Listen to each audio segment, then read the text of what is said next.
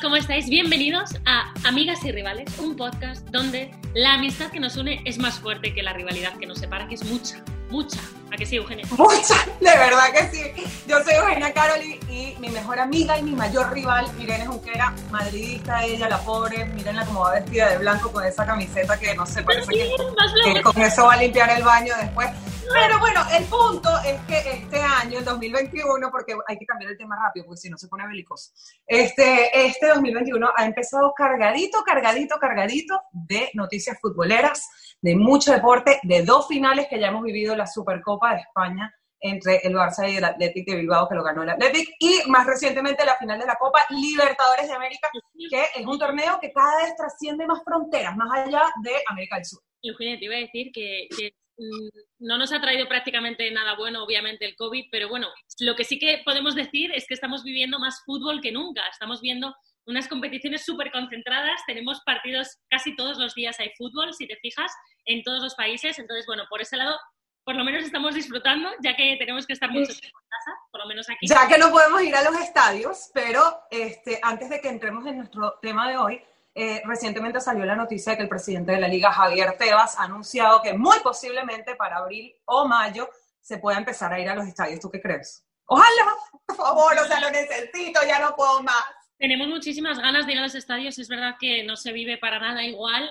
Estamos teniendo otras cosas como oír a los jugadores que nos encanta, oír a ver qué se dicen, pero bueno, a ver... La Yo prefiero verlos en persona. Javier Tebas ya, ya habló y dijo que probablemente en enero, en febrero, es decir, eh, eh, Javier Tebas, con todo el respeto, es el presidente de la liga, pero aquí los únicos que pueden hablar son los sanitarios. Son los médicos. Total. En este momento la situación en España. Pero bueno, a, pesar de que, a pesar de que em, eh, de que sí, que totalmente estamos esperando que los médicos confirmen y tal. Yo quiero, este, en esta ocasión, yo quiero confiar en Tebas. Yo le quiero creer. Por favor, lo necesito para mi esperanza, para mi bienestar mental. Es verdad que, bueno, no es el tema que, nos, que, nos, que tenemos hoy, pero, pero sí que es cierto una cosa. Yo ayer, por ejemplo, estuve en un concierto eh, creo que tomando las medidas de seguridad adecuadas no es lo más eh, descabellado del mundo, teniendo en cuenta que es un espacio abierto, que se puede controlar por supuesto, que no se haga como en la final de la Libertadores, que había 500 personas, pero todas juntas. Es decir, si metemos menos gente, las partimos por el estadio. Yo creo que si se hacen las cosas bien, se podrá hacer en las entradas, en las salidas, pero confiemos. Yo también quiero confiar, Eugenia. Pero vamos a hablar de que, A ver, cada vez se está yendo más en los estadios, cada vez se están abriendo más las oportunidades para poder volver a vivir el fútbol en vivo como nos gusta.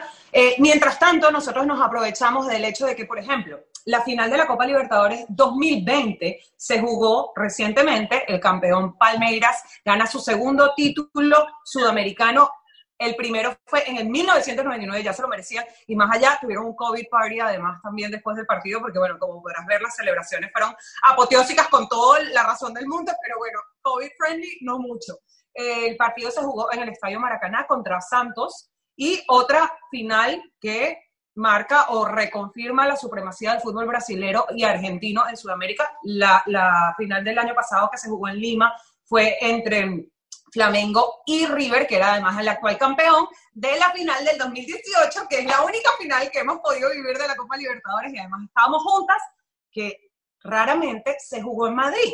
Sin embargo, creo que le dio mucha visibilidad a la, a la, a la Copa Libertadores alrededor del mundo, ¿no? Bueno, eh, es verdad, Eugenia debe decir que la dejamos entrar en el Bernabéu porque somos así, nosotros somos señoriales con todo el mundo. Con alfombra roja, o sea, me dejaron entrar, o sea, eh, fue como un honor para ellos que yo estuviese ahí.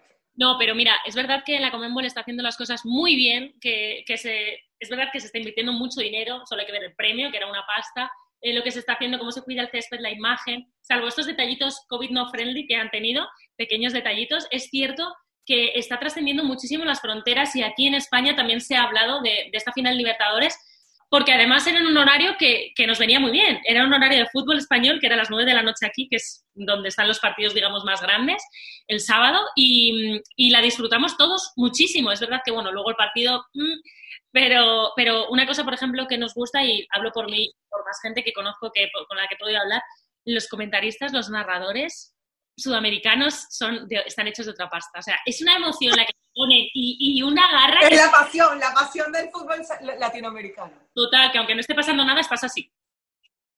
Sí, sí, sí, porque bueno, lo que pasa es que yo creo que eso es como la esencia del fútbol sudamericano, sobre todo sudamericano, de la Conmebol, de los 10 países que son parte de la Conmebol, y eso se puede vivir perfectamente en una Copa América. Tú llegas a una Copa América y a diferencia de, a ver, sin desmeritar un mundial o una euro, que son súper apasionados, súper emocionantes, pero tú llegas a una Copa América y es como un fútbol de barrio, es esa pasión desbordante que va más allá de, es como por decirte, eh, a ver, se pueden llegar a poner un poquito turbios, como ha pasado también con los hooligans, con la afición de Polonia en, bueno, la última Euro. Obviemos a la gente que es violenta y que yo creo que no tienen sitio en el fútbol. no nada que ver, ni argentinos, ni brasileños, ni venezolanos, ni españoles, ni polacos, ni ingleses. No queremos nada de eso en el fútbol, queremos la paz en el fútbol, disfrutarlo como el deporte que tanto nos apasiona a, ton, a tantos alrededor del mundo. Este, y bueno, y hay varios datos súper relevantes, pero pero sí es esa pasión y esa emoción que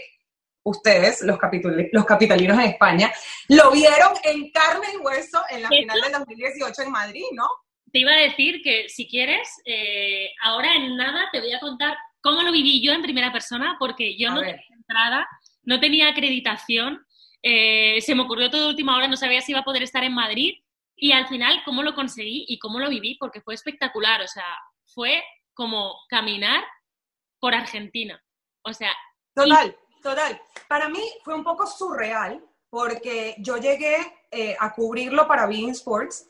Eh, se iba a jugar, una semana antes se iba a jugar en Buenos Aires, se canceló, yo casualmente estaba volando para Barcelona cuando me llamaron y me dijeron, te necesitamos en Madrid mañana, y fue como, ¿what? Pero bueno, esas experiencias se las vamos a contar cada una, yo creo, en primera persona, lo que pasó en, en Madrid y cómo los españoles se volcaron ante el fútbol sudamericano. Bueno, cuenta pues.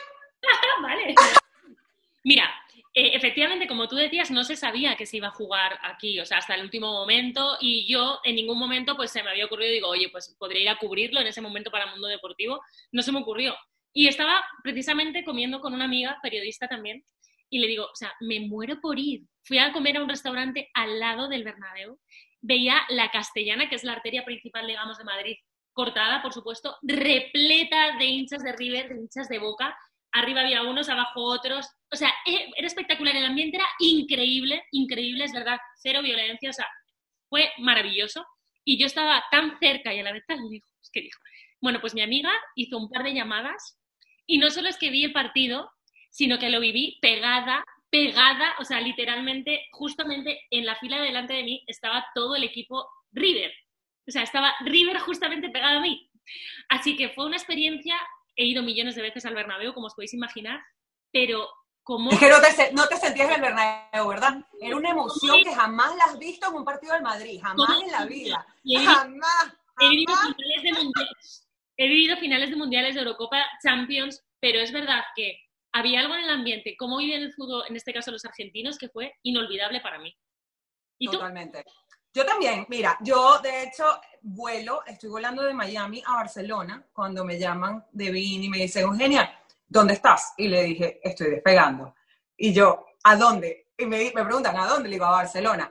Te necesito mañana en Madrid. Y yo, ¿tipo? Me dice, sí, necesito que me cubres la final de la Copa Libertadores. Y yo, era así como un sueño. O sea, yo decía, no puedo creer lo que estoy viviendo en este momento, porque una semana antes, estando yo en Miami, eh, habíamos hablado con amigos de, uff, y si nos lanzamos a Buenos Aires a la final, y te lo juro que estábamos así, tipo, a un botón de comprar el, boleto de avión, y bueno, pasó todo lo que pasó, la violencia, el tema hacia los autobuses de los jugadores en, en, en, en Buenos Aires, se cancela, luego se vuelve a cancelar, y terminan decidiendo por hacer la final en Madrid que a mí me parece un poco descabellado, ¿no? Porque a la final del día tú dices, es como si te jugaras una final de la Champions en el Maracaná. O sea, como que no tiene mucho sentido. Sin embargo, yo creo que fue una estrategia que a pesar de que fue como un plan B, le salió muy bien a Conmebol, se hizo, se hizo mucho ruido al respecto, más allá de por la sede, o sea, porque si fue un negociazo para, para Florentino, para el Real Madrid, etcétera, no importa. Yo creo que al final eh, fue más los pros para la Conmebol y para los equipos que los contras, ¿no? De haberlo jugado fuera de territorio sudamericano, este, había muchas situaciones que, limitaban el, acceso o, los estadios donde se podían hacer en Sudamérica y tomar la decisión de hacerlo en España, pues a la final fue un, un stunt de publicidad o una estrategia de publicidad brutal que además lleva a, lo mejor de la élite del fútbol sudamericano a un nivel global, ¿no? y, yo creo, y, también permitir que gente alrededor del mundo viva ese tipo de, de pasión por el fútbol y vean cómo se juega el fútbol en Latinoamérica. Si quieres, enseguida hablamos de, de, qué nos parece, de si consideramos que tendría que ser siempre así, que tendría que ir por el mundo a la final de la Libertadores o de la Champions o X, pero, pero me gustaría que me dijeras eh, cómo viviste el partido concreto, cómo lo recuerdas. Mira, yo me acuerdo que este, yo estaba, yo estaba, bueno, estaba cubriéndolo para BIM y estaba en una zona yo estaba un poco neutra en ese momento. La verdad es que este, tengo muchísimos amigos de River, tengo muchísimos amigos de Boca, pero lo más, lo más relevante que pasó, o sea, esa noche, yo creo que yo estaba rodeada de gente de Boca, entonces te impregnan, ¿no? Un poco de ese sentimiento y de esa pasión que al final dices, Dios mío, yo estoy sentada aquí en medio de esta gente de Boca y si esta gente, ya, ya lo he vivido, ya lo he vivido varias veces. Yo recuerdo en la, en la semifinal de la, de la, del Mundial en, en, Brasil, estar rodeado de brasileños cuando pierden contra Alemania o sea, esa energía a la final se te contagia y te sientes en, esa tristeza, en ese lo que están sintiendo esos aficionados. Yo decía, Dios mío, como esta gente eh, eh, pierda, este, mm, no sabemos, o sea, no sabes cómo van a reaccionar también después de todo lo que ha pasado y que aparte había como tanta pasión, tanto fuego, ¿no? en el ambiente. Y allí que la gente estaba, estaban separados, pero no, o sea, había muchísima gente mezclados, como tiene que ser, por otro lado. No, yo, de hecho, yo me recorrí toda la castellana. Efectivamente, los de River estaban en la parte norte de la castellana, los de Boca en la parte sur, más llegando como hacia Cibeles, y los de River más llegando hacia Plaza, Plaza Castilla, ¿no? ¿Plaza Castilla? Me sé mi geografía española, señores. Y bueno, lo, para mí, de verdad, que gana River. Eh, uno de mis mejores amigos es el representante de Juan Quintero, jugador de River. Entonces, después del juego, nos fuimos al hotel del, equipo de River, a, de la selección, iba decir, del equipo de River del club, a celebrar con los jugadores, con, la, con, la, con los familiares, y la verdad es que fue alucinante, alucinante, o sea, la vibra que se sentía, la emoción, la gente no se lo podía creer, lo que yo de verdad que no me sentía en Podemos confirmar, podemos confirmar, Eugenia, que si hubiera ganado Boca hubieras tenido un amigo de Boca y hubieras hecho exactamente lo mismo, pero en el hotel de Boca la verdad es que creo que no tenía ningún amigo jugando en Boca en ese momento. Pero en ese momento. Pero en ese momento. Ahora, bueno, tengo que buscar el roster de este año. La verdad es que no he seguido tanto la Copa Libertadores este año, más que la final. Pero, eh, eh, de hecho, yo en esta final ahorita le estaba yendo a Santos porque tenemos a un jugador venezolano que además es una de las grandes promesas de la Vinotinto, Jefferson Soteldo, jugando en Santos, pero bueno, yo creo que los, los de Palmeiras también se lo merecían esa segunda Copa Libertadores. Yo creo que cuando, cuando, que fue lo que me pasó a mí, cuando ves un partido al final, inevitablemente tiras más por uno que por otro. Y a mí me pasó un poco eso, ¿no? Que yo tiraba más por Palmeiras precisamente porque decía, joder, me apetece que lo ganen ellos, ¿sabes? Como que no es tan esperado y el underdog que se dice, y eh, me apetecía, ¿sabes? Simplemente por eso. Pero bueno, igual en River Boca, te digo que a día de hoy no sé con quién iba. No, y además, o sea, para Santos, yo creo que el mayor fracaso de Santos en haber perdido esta copa es que se hubiesen consagrado como el club con más copas libertadores de Sudamérica, con cuatro. Pero bueno, no se pudo. Next time, este, ¿qué vamos a hacer? Así es el fútbol. Creo que ahora hablemos de si deberíamos mover las finales de este tipo de competiciones por el mundo. A ver, ¿tú qué dices? No, pero estoy, pensando, estoy pensando, porque es que tengo sentimientos encontrados. Empiezo yo, que yo no tengo... A ver, ¿tú qué opinas? Tú que como española, europea, ya viviste tener una competición de un continente diferente en tu territorio. A ver, a mí me encantaría tener la final de la Champions aquí en Miami, o sea, por ejemplo. claro. ¿Te imaginas? Te voy a explicar lo que me pasa a mí. Eh, por un lado, digo, bueno, yo tuve esa suerte y ese privilegio gracias a que vino aquí, algo que si probablemente, no sé si alguna vez en la vida, quizá como periodista sí, pero no lo sé, si alguna vez en la vida hubiera tenido esa oportunidad de darse en Sudamérica, ¿no? La final como, como se suele dar. Eh, entonces, por ese lado digo, qué suerte tuve. Pero ¿sabes lo que me pasó? Me di cuenta de que la gente que pudo venir a vivir la final aquí es gente que tenía, obviamente, un alto nivel adquisitivo porque implica gastarte mucho dinero en un pasaje, mucho dinero en, hoteles, en todo, como, como sabéis, más la entrada. Y, y, a mí yo creo precisamente lo que hablábamos de que al final, eh, sobre todo el fútbol sudamericano es fútbol muy de barrio, que por supuesto la gente pudiente, oye, ojo, que pueda ir y me, me encanta, que, pero la gente que no menos, que tiene menos dinero, nunca podría acceder a, a, ver a su equipo en una final y me parece injusto. O sea, prefiero que hagan la, el River Boca, me hubiera gustado, a pesar de que yo lo viví aquí, pues que lo hubieran hecho en Argentina y que lo, lo hubieran podido disfrutar realmente muchísimos más argentinos que los tantísimos que estuvimos viéndolo y que a lo mejor nos daba un poquito más igual. Sí, estoy de acuerdo contigo. Ahora, yo he visto, yo con mis propios ojos en carne y hueso, a los aficionados, a más de 20.000 aficionados de River viajar, no a Madrid, a Japón, a ver a River en la final de la, del Mundial de Clubes en el 2015 contra el Barça. O sea, eran, no me acuerdo si eran 20.000 o 30.000, pero mm, válgame Dios, o sea, que Japón completo estaba, o sea, imagínate a los japoneses que son todos tipo...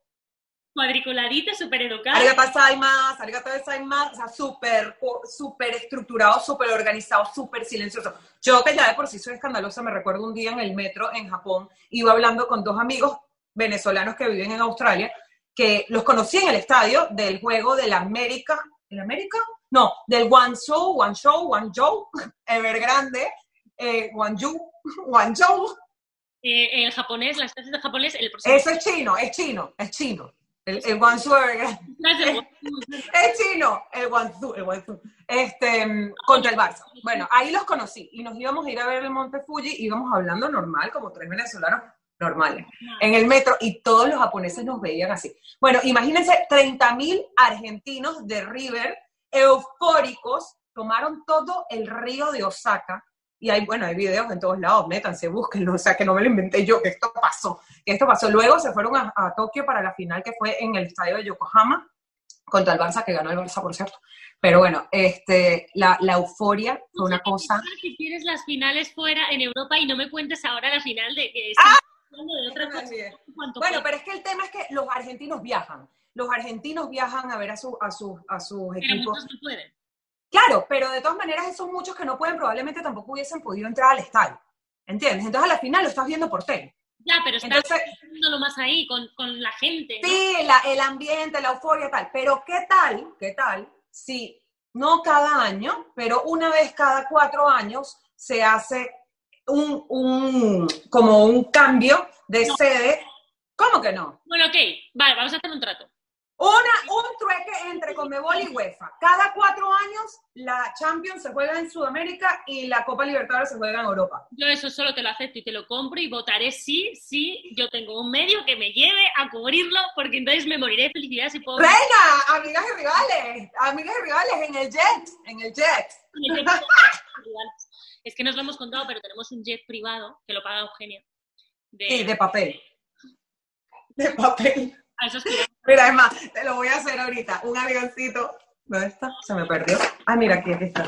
No, pero Aquí lo voy a hacer. la gente se... Pero ahorita, ahorita se los enseñamos en, en nuestra cuenta de Instagram. Tienen que seguirnos en nuestra cuenta de Instagram, es arroba amigas y rivales punto sport, porque más allá de este episodio que estamos lanzando todas las semanas, como siempre, nosotras bien dedicadas, fieles a, a nuestros seguidores, ahora les tenemos noticias diarias. Ahora pueden conectar con nosotros todos los días. Y además haremos directos, haremos un montón de cosas, haremos sorteos, concursos, o sea, no os lo perdáis, nuestro Instagram, seguidnos ahí, amigasirrivales.sport, porque os lo vais a pasar muy bien y además os vais a hartar de vernos. No, porque luego no somos tan pesadas en realidad. No, no, no, cero pesadas. Ey, y antes de que nos vayamos, eh, dos datos. Siempre se está en busca del nuevo Messi, el, medio, el nuevo Cristiano, el nuevo Neymar. Ojo al dato, los dos jugadores más valiosos de la última final de la Copa Libertadores fueron, y bueno, son Gabriel Verón de Palmeiras y Caio Giorgi. Y yo estoy segura que son dos nombres que vamos a estar escuchando próximamente, muy pronto en Europa, y que ojalá que se vayan a la liga, porque nosotros hemos estado en busca de los herederos de Messi y de Cristiano en la liga. Y no sé, todavía no nos queda claro, ¿serán Cayo y Verón? No sé, cómo se va a ir Messi, pues necesitamos, sí, necesitamos- Messi no se va a ir, se va Sergio Ramos. ¿Será? ¿Se van? La eterna disputa. Aquí, bueno, nosotros seguimos cada semana conectando con ustedes, tocando los temas deportivos, eh, el, el mundo del deporte y este esta pelota que tanto nos hace vibrar. El Madrid y el Barça nos impregnan porque es verdad, es inevitable, igual que vosotros seguro que tenéis vuestro, vuestro equipo de corazón y eso no se puede cambiar y no puedes hacer nada. Pero vamos a tratar un montón de temas súper interesantes como este de la final de la Libertadores y muchísimos más, otros más polémicos ya veréis, porque es que al final nos veis muy majas ahora, pero a veces nos pegamos. Bueno, lo que pasa es que como ahorita estamos hablando de un tema que es como un poco externo, estamos siendo objetivas. Estamos contando nuestra experiencia, que fue una experiencia maravillosa. La verdad es que a mí sí me gustaría tener la oportunidad de poder cubrir más fútbol sudamericano, esa pasión, esa, ese no sé qué que tenemos nosotros, la sangre latina, nena. Pero la verdad es que lo nuestro, lo nuestro es, agarrarnos con las greñas, el Barça Madrid. y, eso se, y eso se viene, así que sigan sintonizando con nosotros cada semana porque les prometemos sangre. Bueno, seguidnos cada semana. Nosotras vamos a estar aquí siempre para vosotros, para daros nuestro mejor contenido y os mandamos un beso gigante de parte de Eugenia. Un besazo. Nos vemos la próxima semana.